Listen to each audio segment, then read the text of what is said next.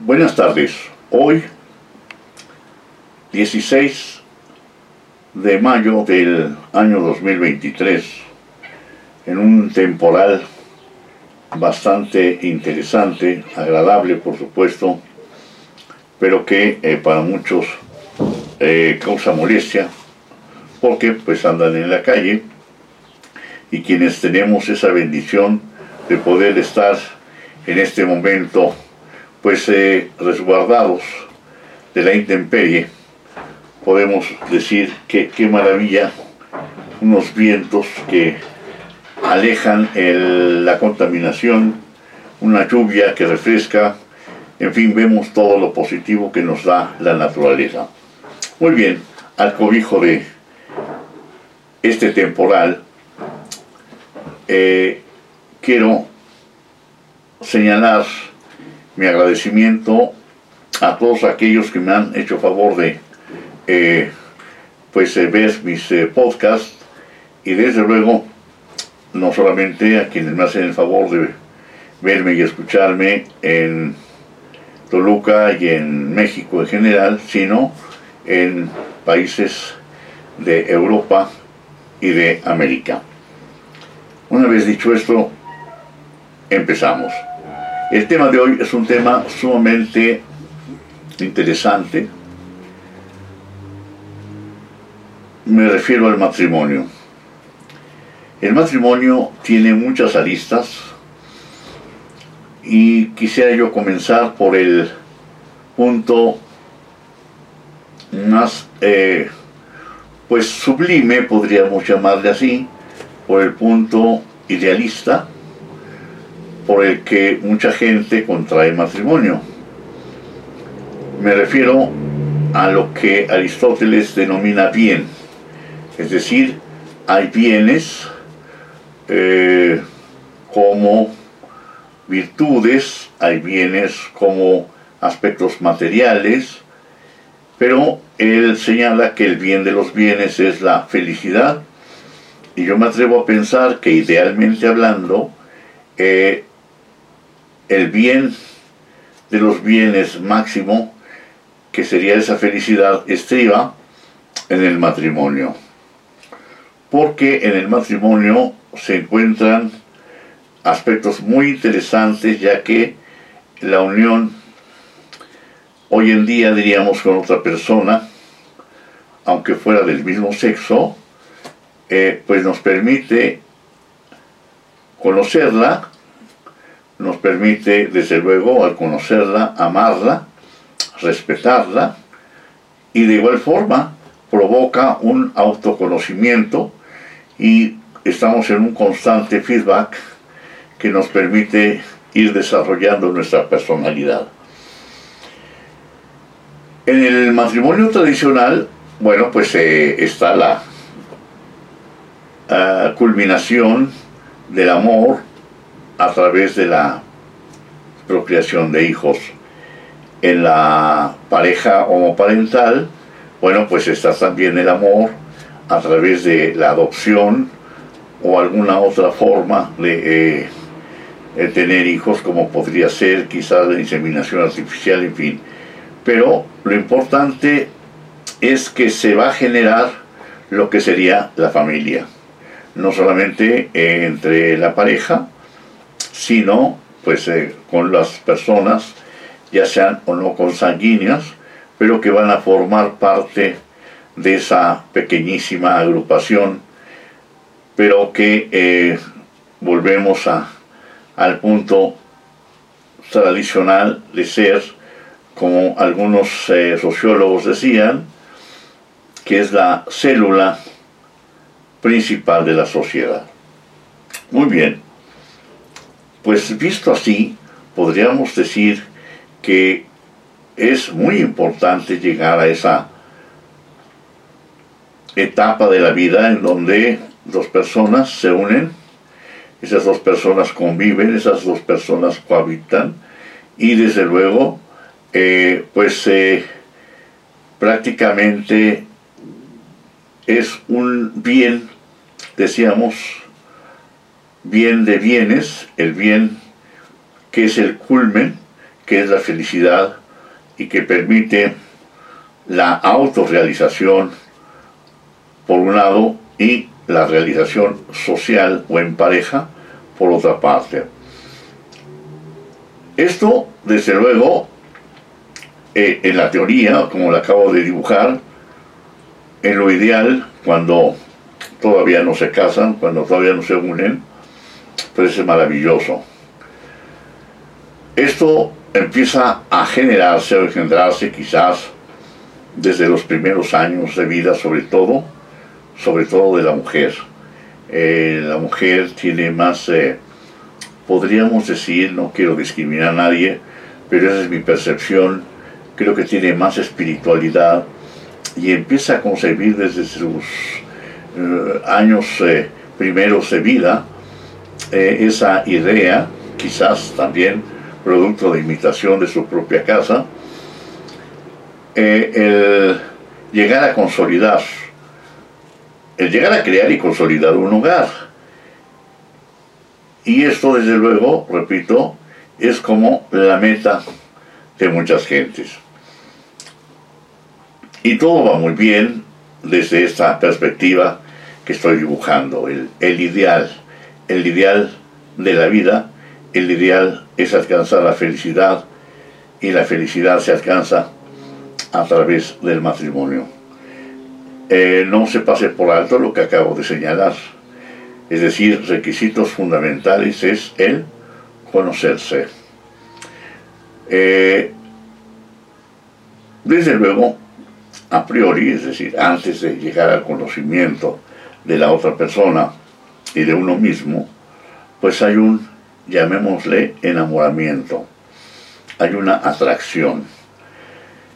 Puede ser física, puede ser intelectual, en fin, puede ser una combinación, pero hay esa, dicen, química entre dos personas. A grado tal que ambas desean vivir juntos para siempre. Sin embargo, una cosa es verse, no siempre, digo, no diario, eh, no todo el día, sino una media hora, una hora, vamos un tiempo corto,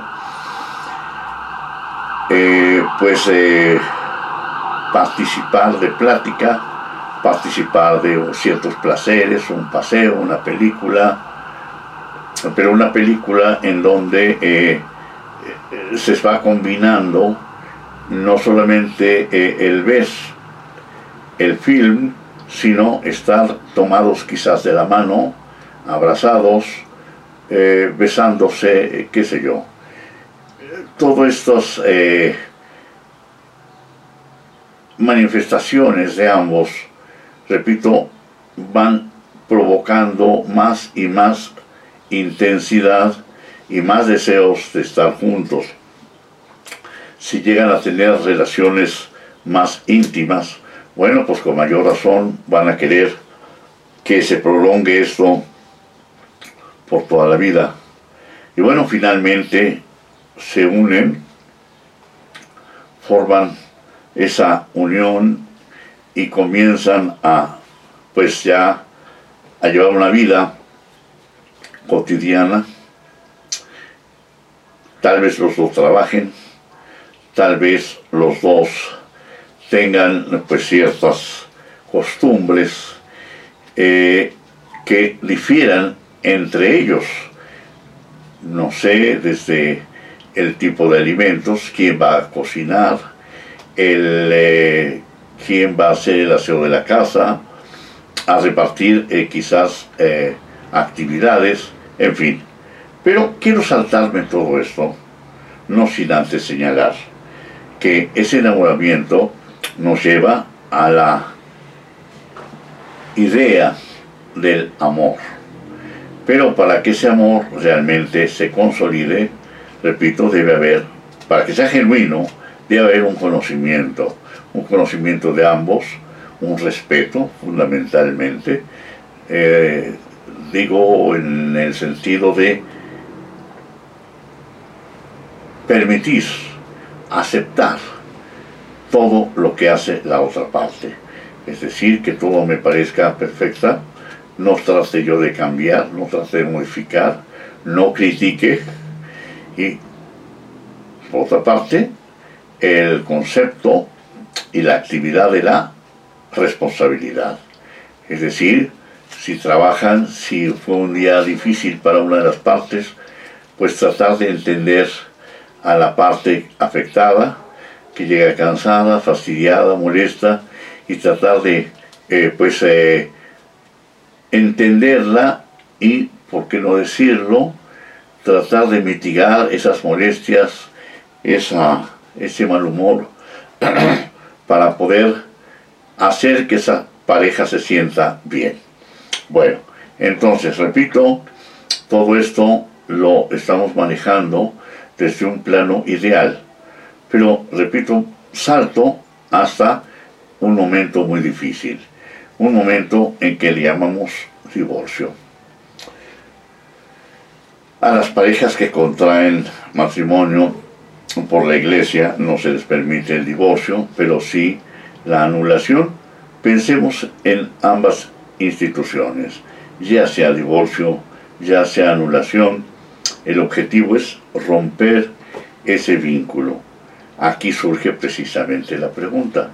Todo esto que dije inicialmente y que se maneja en el mundo mental, en el mundo ideal, eh, antes de la unión eh, formal, pues hay, decíamos, reuniones entre ambos que son miel sobre hojuelas. Pero, repito, viene ahora el divorcio. La pregunta es, ¿por qué? ¿Por qué el divorcio? ¿Por qué el coraje? ¿Por qué el odio? ¿Por qué la revancha? ¿Por qué el resentimiento? Y tantas otras emociones negativas hacia la pareja. Y bueno, pues esto no tiene mayor problema, eh, más que desde luego el de orden psicológico, en donde va a haber una frustración, pues yo diría por parte de ambos, ya sea consciente o inconsciente. Y aquí preguntaría yo, ¿y qué pasa con quienes dependen de ellos? Me, refieren me refiero a los hijos, ya sean adoptados o bien procreados. ¿Qué sucede con estas criaturas que dependen de esa pareja? Y aquí es donde quiero dejar esa reflexión en ustedes para que antes de llegar a formalizar, quienes están en esa edad, desde luego, una pareja eh, llamada matrimonio, lo piensen muy bien y piensen en todas las consecuencias que puede traer, sobre todo si desean tener hijos, ya sea, repito, adoptivos o bien producto de esa eh, unión entre ambos. Yo quisiera, desde luego, no solo pensar en esas parejas que están a punto de unirse en matrimonio, sino me refiero ya a las parejas que están unidas y que están a punto de divorciarse, que revisen si durante ese eh, eh, matrimonio ya formal han cumplido con esos requisitos fundamentales de conocimiento, de respeto, de responsabilidad.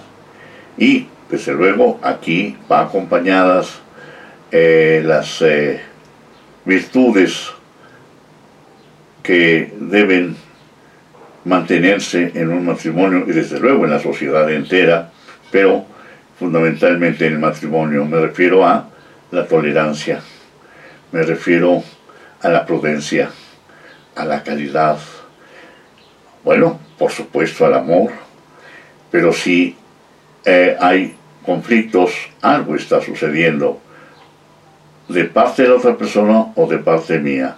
Esto es muy importante que lo reflexionen y que pues eh, piensen antes de divorciarse que si ustedes han cumplido con todo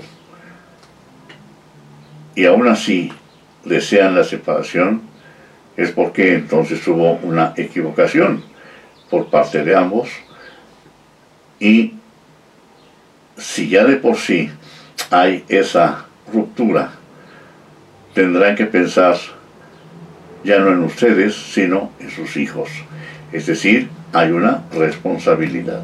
Si no tienen hijos, bueno, pues como dicen en el pueblo, es otro cantar.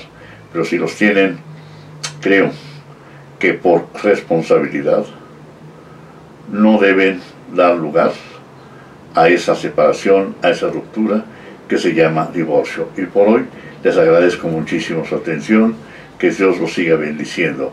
Muy buenas tardes.